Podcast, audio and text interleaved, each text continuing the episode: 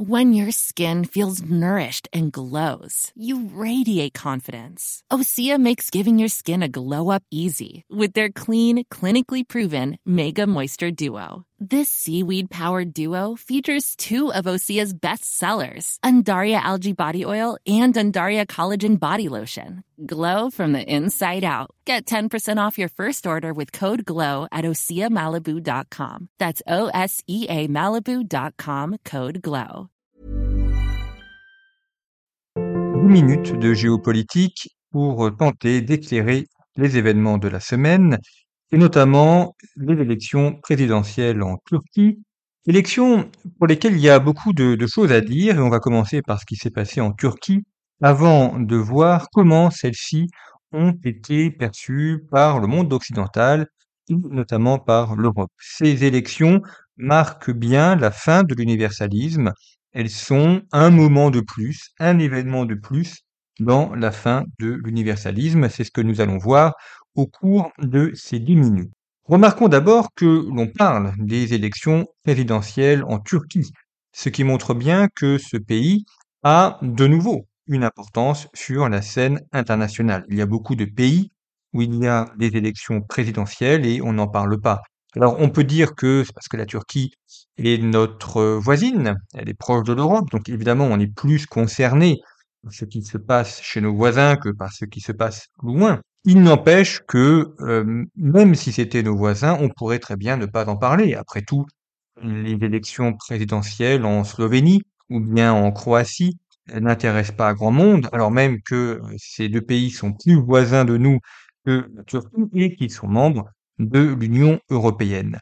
Donc le fait même qu'il y ait une attention, une attention notamment des médias, une attention médiatique et politique autour de ces élections présidentielles montre la victoire politique d'Erdogan, non pas sa victoire électorale, mais en tout cas sa victoire politique. Il a réussi, il y a 20 ans maintenant qu'il dirige le pays, à replacer la Turquie au centre des relations internationales, ce qui fait que on n'a pas simplement commenté les résultats, mais cette élection a été commentée avant, avec de nombreux médias qui ont pris parti, d'ailleurs, contre Erdogan en soutenant son principal adversaire. Et on s'est retrouvé dans une situation un petit peu à l'américaine, où euh, l'opinion médiatique n'a pas été simplement d'informer et d'analyser, mais de, de tenter de créer un consensus, c'est-à-dire euh, de euh, présenter Erdogan comme le méchant de l'histoire et son concurrent comme celui qui devait remporter l'élection présidentielle. Donc on va là, dans cette élection, au-delà simplement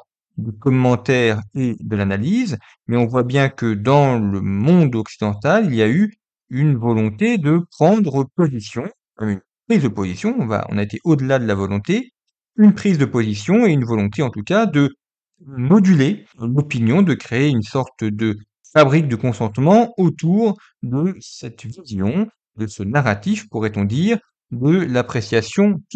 Ce qui est finalement euh, la preuve que la Turquie est bien de nouveau un pays important. Alors rappelez-vous, avant le premier tour de l'élection présidentielle, on nous annonçait une défaite d'Erdogan avec une victoire de son opposant, et finalement nous avons eu tout l'inverse.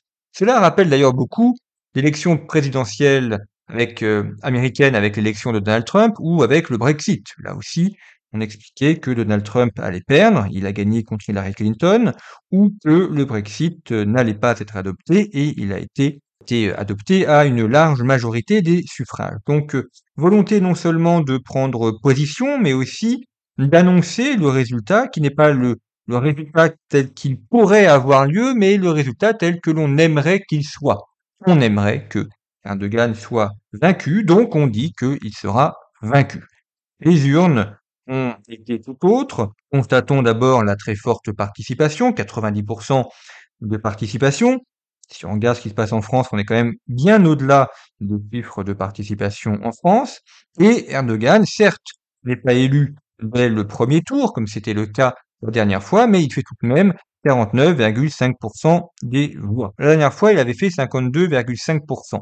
Il a donc perdu 3%, ce qui, ma foi, n'est pas non plus si mal. Notons quand même que il est passé tout près d'une élection dès le premier tour, et que pour quelqu'un qui est au pouvoir depuis 20 ans, faire 49,5% des voix au premier tour d'une élection présidentielle est un score bien plus qu'honorable que euh, aucun homme politique en Europe n'a réussi à faire. Alors, on pourra euh, rétorquer qu'il y a eu des fraudes, c'est possible. En tout cas, pour l'instant, on n'a pas eu preuve. Là aussi, euh, si met en parallèle avec les élections américaines, remarquons qu'il y a eu aux États-Unis, lors de la dernière présidentielle, accusation de fraude de la part du camp vaincu, accusations de fraude qui ont été euh, immédiatement balayées comme une évidence qu'il n'y a pas, eu de fraude. Et là, nous avons un camp vaincu qui euh, a accusé de fraude et euh, immédiatement, là aussi, il y a eu un consensus médiatique pour dire que il y avait eu des fraudes, peut-être, mais tant qu'il n'y a pas eu d'enquête, on ne peut pas savoir si tel est ou non le cas. Notons deux événements assez similaires dans leur approche, accusation de fraude de la part du camp vaincu, une fois aux États-Unis, une autre fois en Turquie, et deux manières de traiter l'information qui est complètement différente. Quand on regarde les résultats en Turquie de manière un peu plus fine, on voit euh, une très nette répartition géographique sur le site internet de Conflit, revueconflit.com.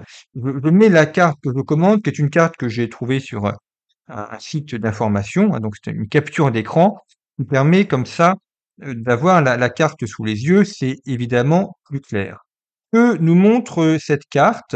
Eh bien, qu'il y a euh, des régions qui ont majoritairement voté pour le candidat de l'opposition, et ces régions, ce sont les villes, Istanbul, Ankara, et puis les bordures. Alors, on voit notamment l'ancienne Yoni, et puis la région du Kurdistan. On pourrait dire que l'extérieur de la Turquie hormis Ankara, a voté pour le candidat de l'opposition, alors que l'intérieur a voté pour Erdogan. Donc on a bien une séparation un peu nette dans les cantons qui ont eu la majorité des voix.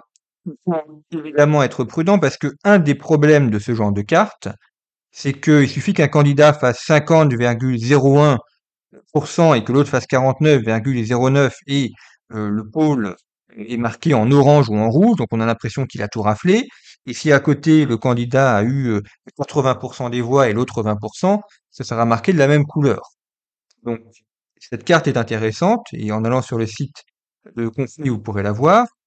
Néanmoins, il faut être prudent dans ce qu'elle dit, c'est-à-dire qu'elle montre le candidat qui est arrivé en tête, mais elle ne montre pas l'écart des voix qu'il pourrait y avoir ou bien l'ampleur de la victoire.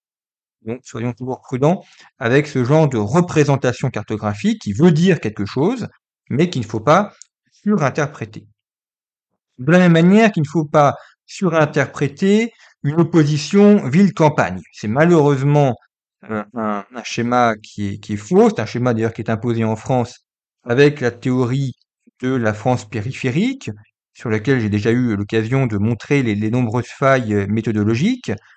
Erdogan a été maire d'Istanbul, et même si c'est le candidat de l'opposition qui est arrivé en tête dans la région d'Istanbul, il a quand même eu euh, beaucoup de voix et il fait le plein de son électorat. Et ce que l'on voit aussi, c'est euh, le vote important de la diaspora turque.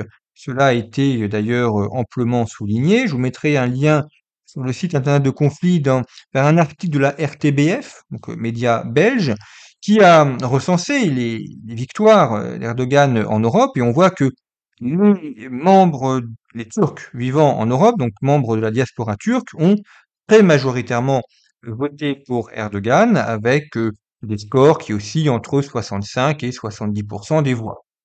65% des voix dès le premier tour, ça montre bien une très nette adhésion.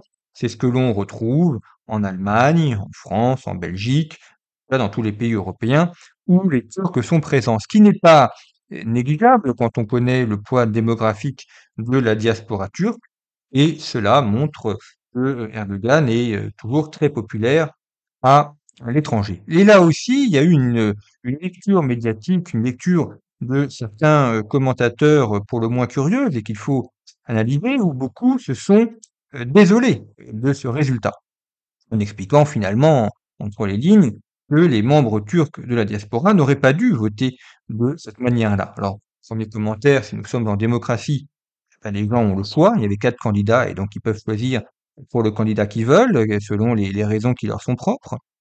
Et ensuite, l'autre argument qui était invoqué, c'est de dire finalement, ce sont des populations qui sont urbanisées, ce sont des populations qui vivent en Europe, donc on dirait mondialisées, ce sont des populations composées de jeunes et de femmes, donc elles ne peuvent pas voter pour Erdogan. Erdogan, c'est le candidat euh, conservateur, le candidat islamiste, et donc les populations qui sont mondialisées, jeunes, femmes, ne peuvent pas voter pour lui. Il y a une incompatibilité quasiment ontologique. C'est une lecture des votes euh, qui est euh, erronée, qui est faux, qui repose sur l'idée que Erdogan serait un, candidat conservateur, ce qu'il est dans certains cas, mais enfin ça mériterait quand même une analyse un peu plus fine, et euh, que les jeunes et les femmes étant par nature progressistes, ils ne peuvent pas voter pour Erdogan. Bon, on voit bien que là, il y a eu une, faille dans l'analyse et une incompréhension totale sur ce que ces populations étaient. Euh, d'autres commentateurs ont souligné que c'était un échec de l'intégration. Sous-entendu, voter pour Erdogan, c'est ne pas être un bon Allemand ou c'est ne pas être un bon Français. Il aurait fallu voter pour l'opposition. Cela n'a rien d'un échec de l'intégration. Vous avez des populations turques qui sont parfaitement intégrées, qui ont un commerce, qui ont des entreprises, qui ont des salariés, qui participent à la vie des États où ils habitent et qui pourtant votent Erdogan. Là aussi, c'est ce raccourci intellectuel qui est de dire que Erdogan étant un candidat anti-occidental et anti-européen, voter pour lui, c'est la manifestation d'une absence d'intégration. Non, c'est tout simplement la manifestation de l'absence d'universalisme. Et c'est la thèse que je développe dans mon ouvrage, Le déclin d'un monde, et cette élection confirme cela. On a des populations turques en Turquie et en Europe qui veulent la modernité, sont, pour beaucoup qui vivent en Europe, parfaitement intégrés. Elles parlent la langue du pays où elles habitent, ils travaillent, euh, ils ont pour beaucoup des entreprises, donc c'est une intégration économique et sociale tout à fait marquée, tout à fait réelle, et pour autant, ils ne veulent pas adhérer, complètement adhérer au mode de vie, au mode de pensée occidentaux, et euh, ils ont une fierté euh, à voir leur pays être redressés, ils ont une fierté à avoir leur pays compté sur la scène internationale, ce que j'évoquais au début de cette chronique. Donc, euh, ils sont turcs, pleinement turcs, mais euh, ils ne veulent pas euh, adhérer à l'universalisme occidental. Et on voit bien que cette élection, moi, le premier tour, suscite énormément d'incompréhension dans les commentaires qui ont été faits, une incompréhension à la fois sur ce qu'est la Turquie, et sur ce que sont les populations turques qui, certes, ont noté les problèmes économiques réels en Turquie, le chômage, l'inflation, mais se sont décidés sur d'autres critères, d'autres critères qui leur ont paru plus importants que le pouvoir d'achat, pourrait-on dire, ou la gestion un peu compliquée du séisme. Notons d'ailleurs que dans les régions où il y a eu le séisme, les populations ont majoritairement voté pour Erdogan, preuve qu'ils ne lui en tiennent pas rigueur, contrairement à ce qui a pu être lu dans la presse européenne. Ce que montre cette élection, outre donc quasi-victoire d'Erdogan, notons d'ailleurs qu'aux élections législatives qui se tenaient au même moment, son parti a remporté, parti et alliés ont remporté la majorité absolue des voix, 322 sièges sur 600. Mais ce que montre cette élection, c'est, côté européen, une incapacité à lire le monde, à voir le monde et à le comprendre.